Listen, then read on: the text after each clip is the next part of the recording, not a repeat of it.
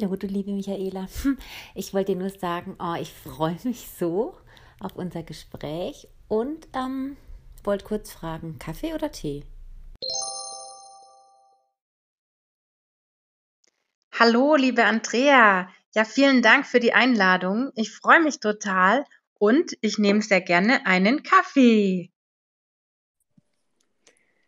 Hallo, ach wie schön, dass du da bist heute. Hm, Ich freue mich heute ganz besonders ähm, auf unser Gespräch, denn heute haben wir noch einen Gast hier bei uns. Und zwar ist es die liebe Michaela. Und ähm, Michaela und ich, wir haben uns tatsächlich über Instagram kennengelernt.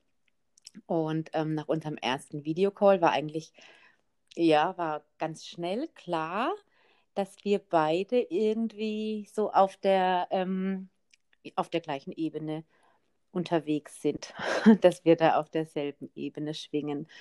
Ähm, ja, einfach achtsam und präsent, um dem Sein ähm, den Raum zu geben. Ähm, hallo Michaela. Hallo, Andrea, ich grüße dich.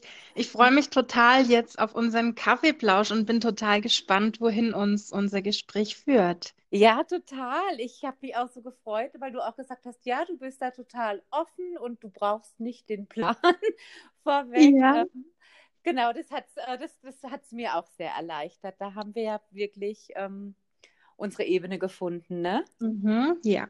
Genau. Stell dich doch einfach mal kurz vor, Michaela. Mhm. Ja, hallo, ich bin die Michaela Rödel. Ich bin selbst hochsensibel, also Hochsensibilität ist so mein großes Thema und ich arbeite als Beraterin und Coach für hochsensible Menschen in Altdorf bei Nürnberg und auch als Online-Coach. Das heißt, ich helfe hochsensiblen Menschen, sich selbst mit ihrer Hochsensibilität besser zu verstehen und auch anzunehmen und ja, auch ihr Potenzial zu leben, was so in ihnen steckt. Mm.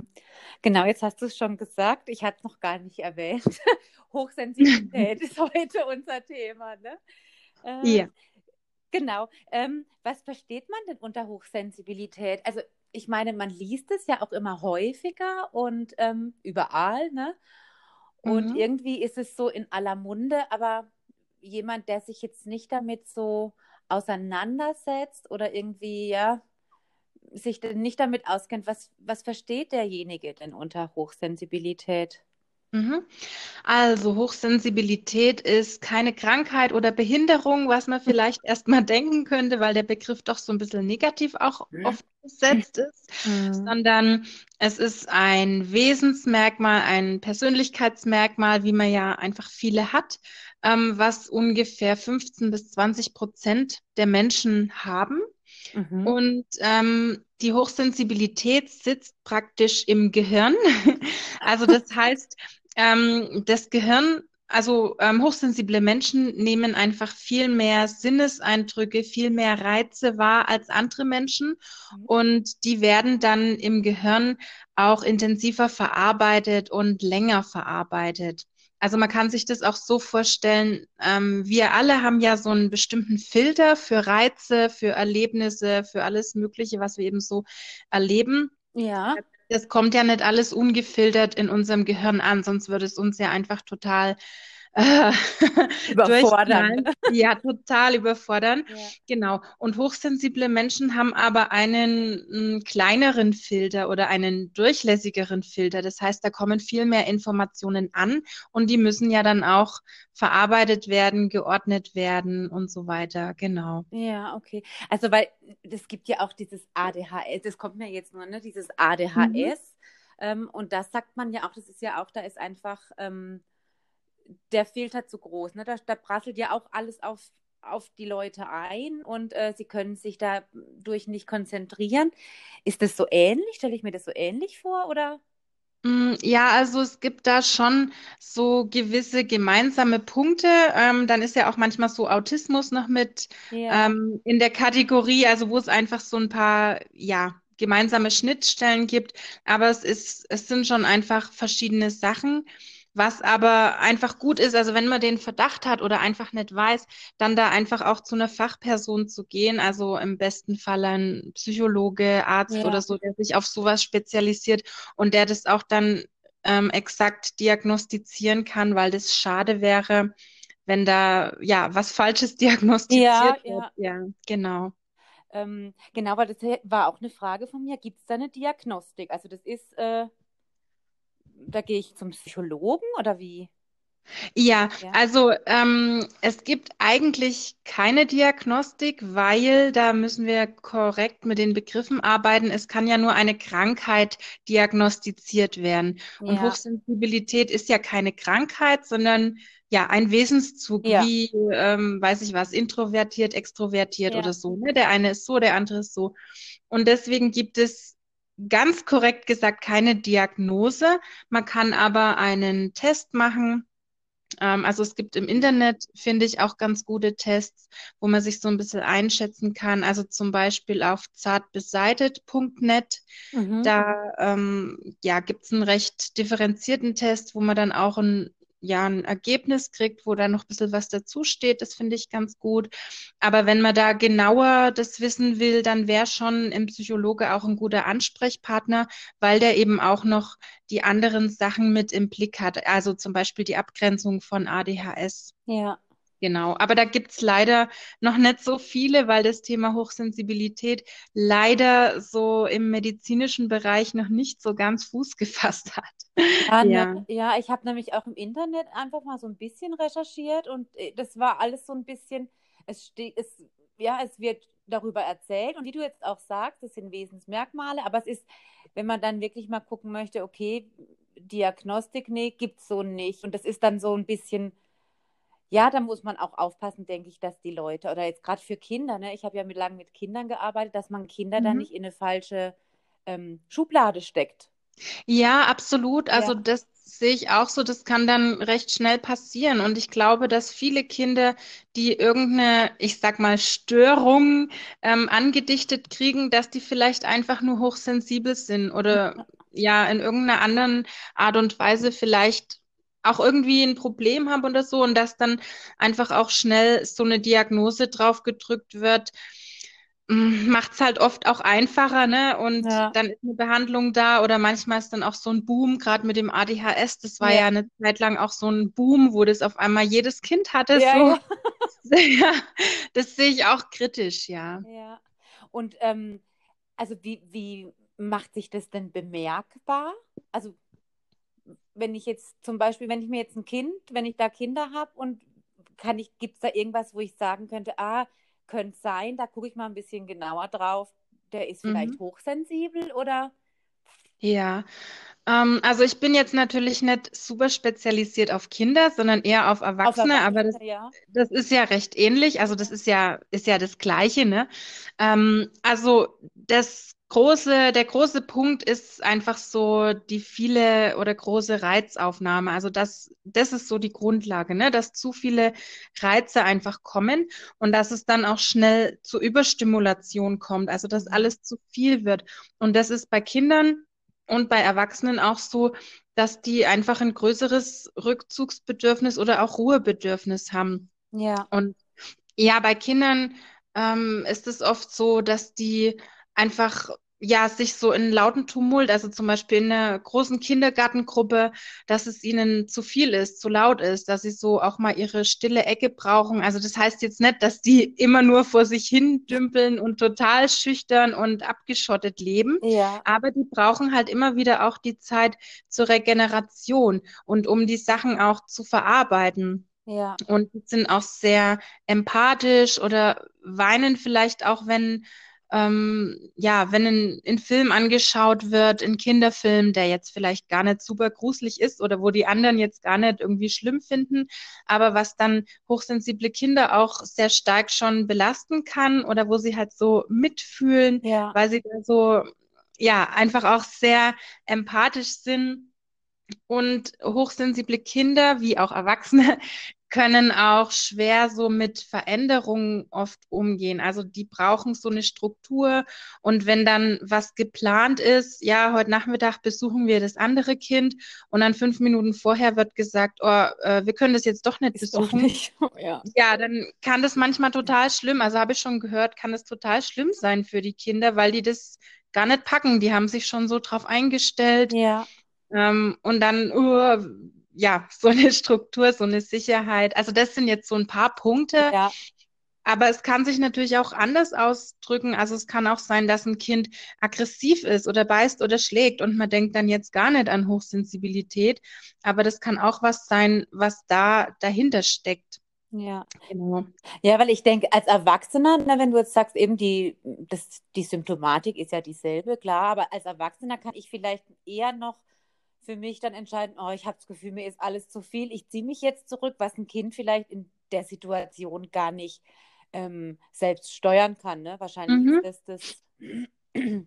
Genau, das stimmt. Und die Kinder, die sind dann ja auch eher von Erwachsenen abhängig ja. und auch von dem Rahmen, äh, den die Erwachsenen vorgeben. Und vor allem, was dann auch noch schwierig ist, wenn die Erwachsenen dann sagen, ja, jetzt häng nicht rum oder jetzt verkriech dich nicht los, wir müssen weiter. Also wenn die da so gar keinen Blick dafür haben und das eben nicht kennen, ja. dann kann es auch sein, dass ja, dass die Kinder dann eben überfordert werden, beziehungsweise dass eben sie schon lernen, oh, mein Bedürfnis ist nicht richtig, ist ja. nicht in Ordnung und ich darf dem auch nicht nachgeben, das ist falsch.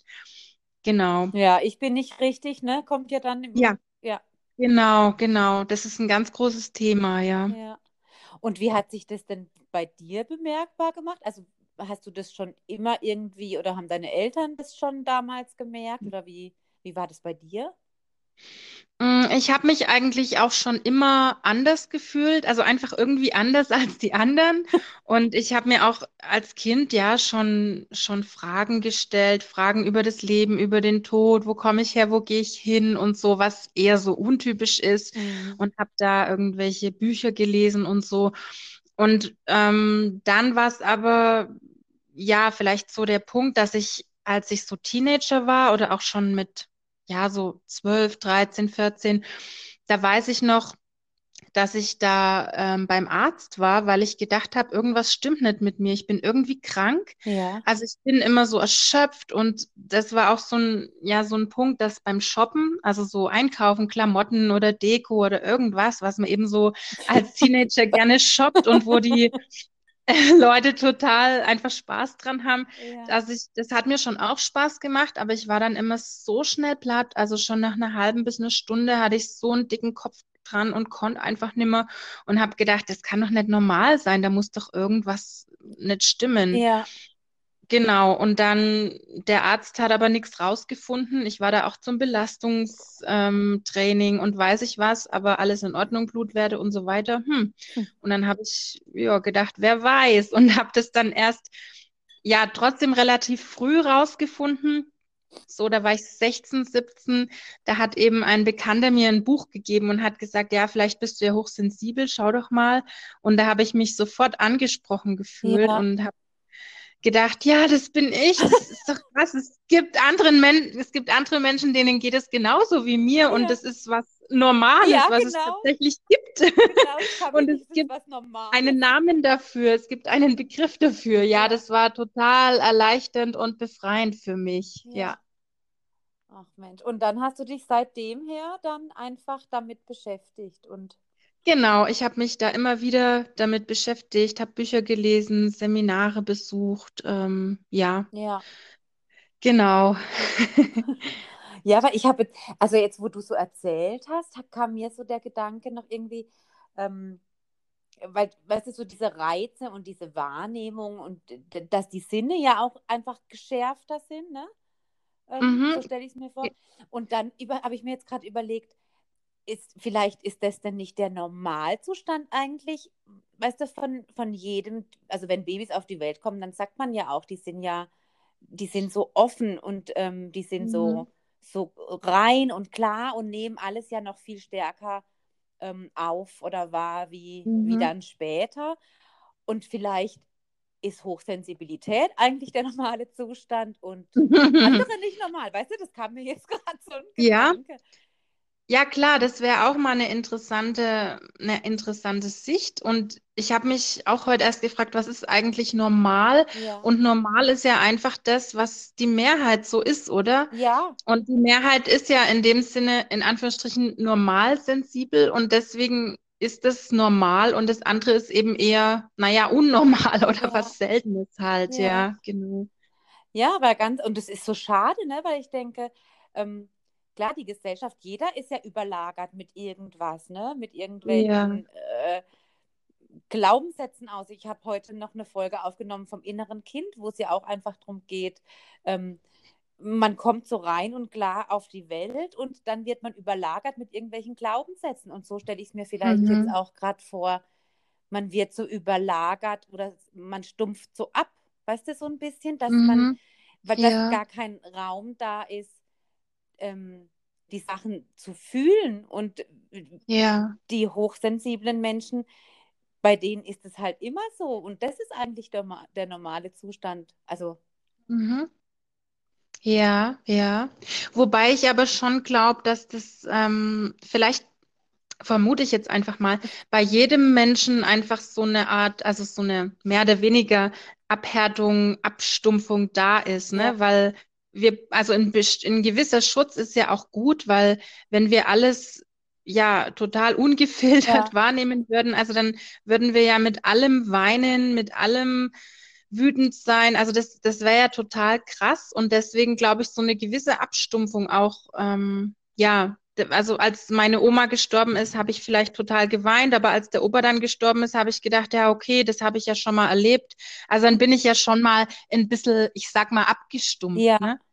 Ja, Dass das einfach auch das Leben so ein bisschen mit sich bringt. ja, Genau, aber da muss man natürlich auch aufpassen, dass man sich nicht zu große Mauern aufbaut, die natürlich erstmal zum Schutz da sind, aber die einen dann auch ziemlich, ja, einschränken und verhärten oder eng machen. ja, ja, genau, das meine ich. Ja.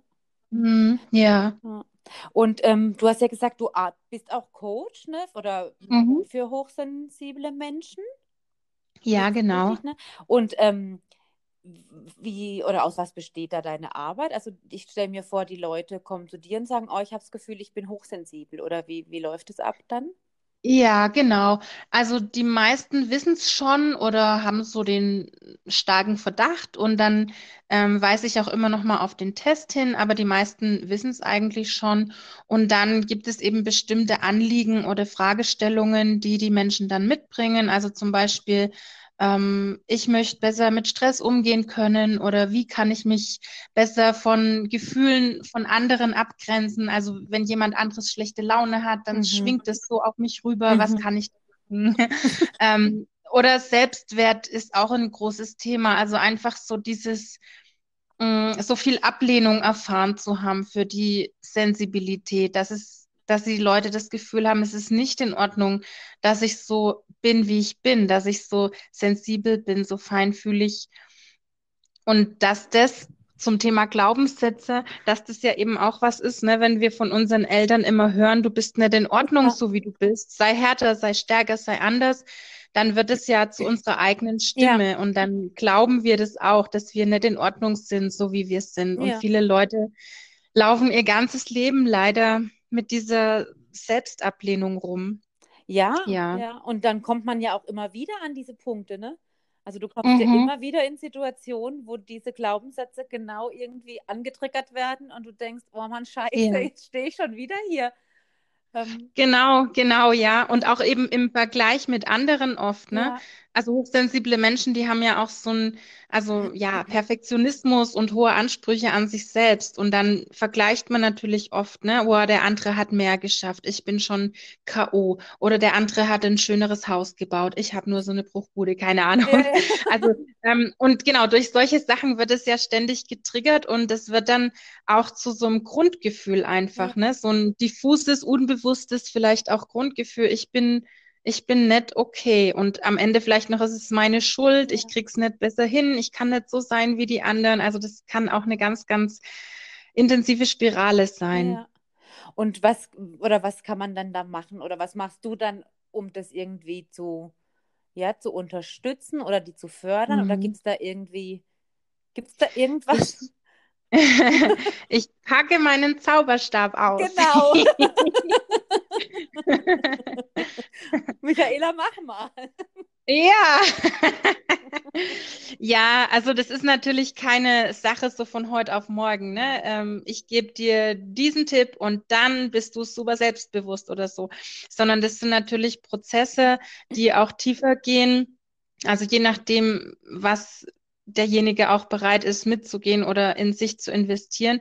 Aber da geht es halt viel ja, um Kindheit oft auch, also eben um solche Sachen, ne? Wie sind die Eltern mit mir umgegangen oder andere mit mir umgegangen? Wie, wie bin ich geprägt worden? Ja, ja so Glaubenssätze, ja. was denke ich über mich und aber auch viel, ich sag jetzt mal Aufklärungsarbeit, also über die Hochsensibilität, dass es einfach, ja, dass es eben nicht schlimm ist oder nicht falsch ist, hochsensibel zu sein. Das ist so ein großer Punkt. Also die Hochsensibilität so zu verstehen und sich selber auch zu verstehen und da auch viele tolle Punkte dran zu finden. Ja. Und sich liebevoll auch um die Punkte zu kümmern, die vielleicht herausfordernder sind. Mhm. Und so Stärken und Schwächen hat ja jeder. Also ja. jeder hat ja ähm, ein Temperament, was an der einen Stelle voll gut und super ist und an der anderen Stelle vielleicht schwierig. Ja. ja.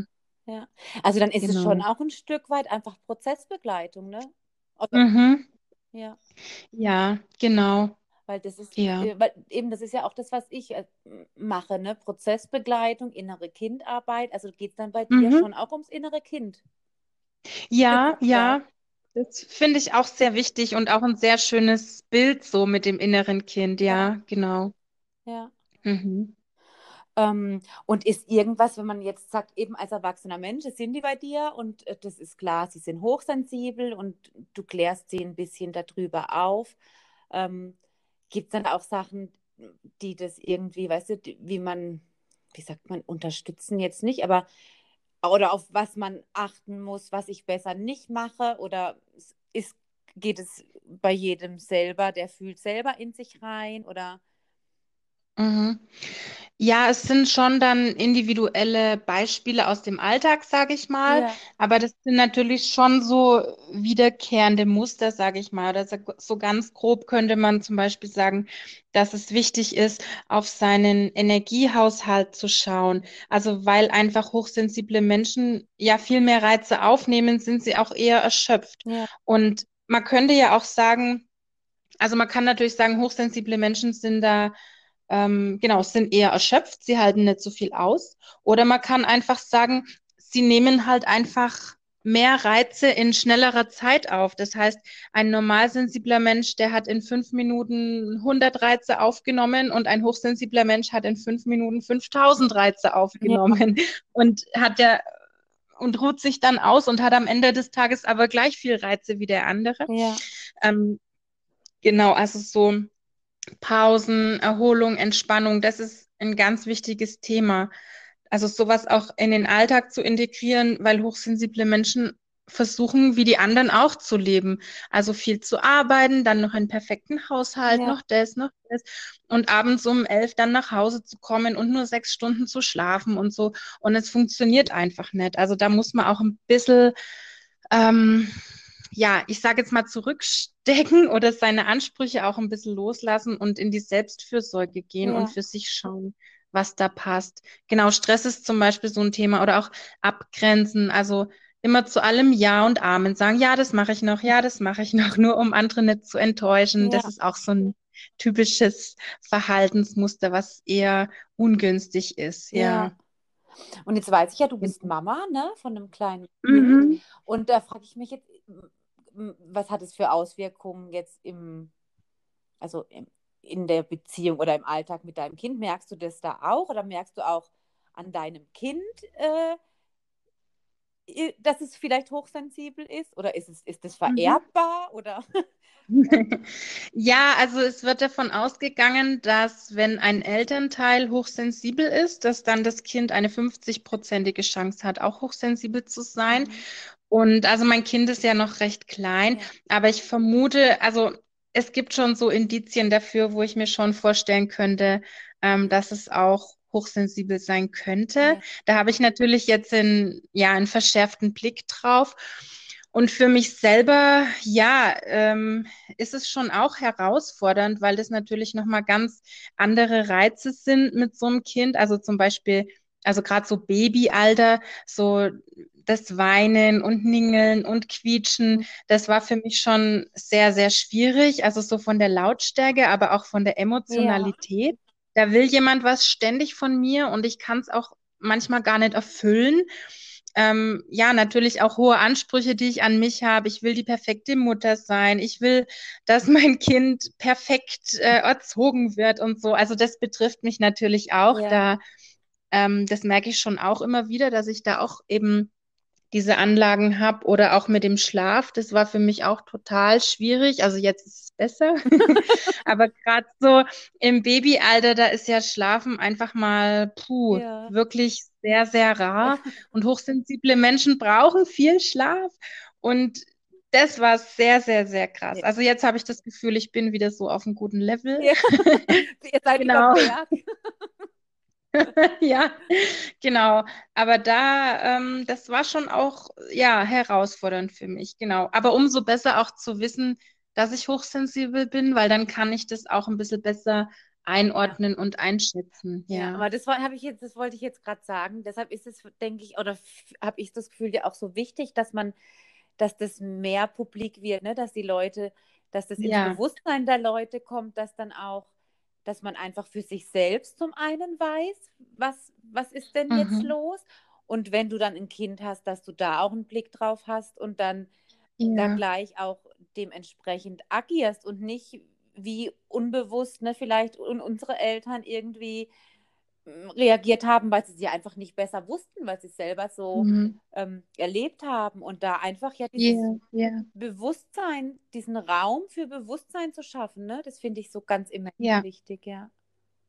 Genau, ja, das ist auch ein wichtiger Punkt mit den Eltern, ne? Oder auch wenn wir so mit dem inneren Kind arbeiten oder so, dann ist es mir auch immer noch mal wichtig zu sagen, dass ich es nicht gut finde, eben Eltern so die Schuld ja. zu geben oder so, weil wie du sagst, ja. ne, sie wussten es nicht ja. besser und sie sind ja auch nur Kinder ihrer Eltern und früher so Kriegsgeneration, Nachkriegsgeneration, da war es einfach auch wichtig, hart zu sein, nett zu jammern, die Zähne zusammenzubeißen und so weiter. Und das haben die natürlich auch guten Gewissens einfach weitergegeben. Ja, ja, ja das wird ja teilweise auch einfach mit vererbt, ne?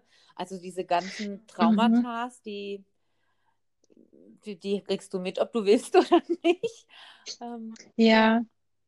Genau, deswegen umso besser, wenn jetzt, also gerade so in unserer Generation habe ich das Gefühl, dass da ganz viele Leute sind, die da eben bewusster werden ja. und die da auch so an ihrer Vergangenheit arbeiten und da einfach so einen Cut in diese Linie reinbringen. Das finde ich total gut und total wichtig, ja. Ja, ja ein Cut und einfach auch Heilung, ne? Also ja, Heilung auf alle Fälle, ja. Also mhm. für mich, ich denke auch immer, eigentlich müsste jeder, das war so für mich, eigentlich müsste jeder sein inneres Kind aufarbeiten und damit arbeiten, mhm. dass er mhm. wirklich, dass man so im Gleichgewicht mit sich selbst ist, dass man einfach das wahrnimmt, ja. ist, ne, sich selber wahrnimmt, dann gäbe es ganz viele ähm, Probleme gar nicht. Das ist immer so, wo ich denke, Mensch, ja. eigentlich müsste das irgendwie, müsste dir das im Kindergarten fängt es an. Kindergarten geht ja. Aber weißt du so, ja. was ich meine? Absolut, absolut. Das glaube ich auch. Und dann würde meiner Meinung nach auch viel weniger Leid auf der ja. Welt passieren, weil verletzte Menschen verletzen Menschen, ne? Ja. Das ist einfach so. Und wenn man im Frieden mit sich selber lebt, einigermaßen, ja. dann, ähm, wenn man sich selber gerne mag, dann kann man ja den Frieden und die Liebe auch weitergeben zu den anderen. Ja, genau. Ach, wie schön. Das war doch jetzt ein schöner ja. Abschluss. Es war jetzt total Friede und Liebe für alle, Michael. Mhm. Ja, ja. Das ist doch das, was wir wollen, ne? was wir weitertragen. Genau, genau. Und eben bei uns selber anzufangen damit. Ja. ja. Hey, ich mhm. danke dir. Ich danke dir für dieses tolle Gespräch. Ja, sehr gerne. Ich danke dir total, dass du dir auch die Zeit genommen hast und dass wir sprechen konnten. Fand ich auch richtig, richtig schön. Und ja, der Kaffee ist jetzt auch fast zu Ende bei mir. ja, ich habe noch ein bisschen Tee, aber ich, der ist jetzt auch kalt. Um, ähm, ja, ich, also weißt du, man, man, könnte da ja Stunden, ich könnte jetzt auch mit dir Stunden weiterreden, da kommt man vom Mhm. einen ins andere Thema, ne? Weil irgendwie ja Ja. auch alles zusammenhängt. Also das ist für mich so dieses, eigentlich ist ja Bewusstsein heißt ja auch, ich habe ein Bewusstsein für diese Ganzheit und für diese, ja, wie alles Mhm. miteinander zusammenhängt. Deshalb ist es irgendwie schwierig, einen Punkt zu machen, einen Punkt zu Ja. finden, ne? Das stimmt, das Aber stimmt. ähm, Aber der Faden, der ähm, wird einfach weiter gesponnen. Wir bleiben ja im wir bleiben im Kontakt. Kontakt, genau. Da können wir mal Genau. gespannt sein, was noch kommt. Ja. Michaela, ich danke dir. Ich danke dir auch. Ja, mach's gut. Ja, du auch. Ciao. Ciao, ciao.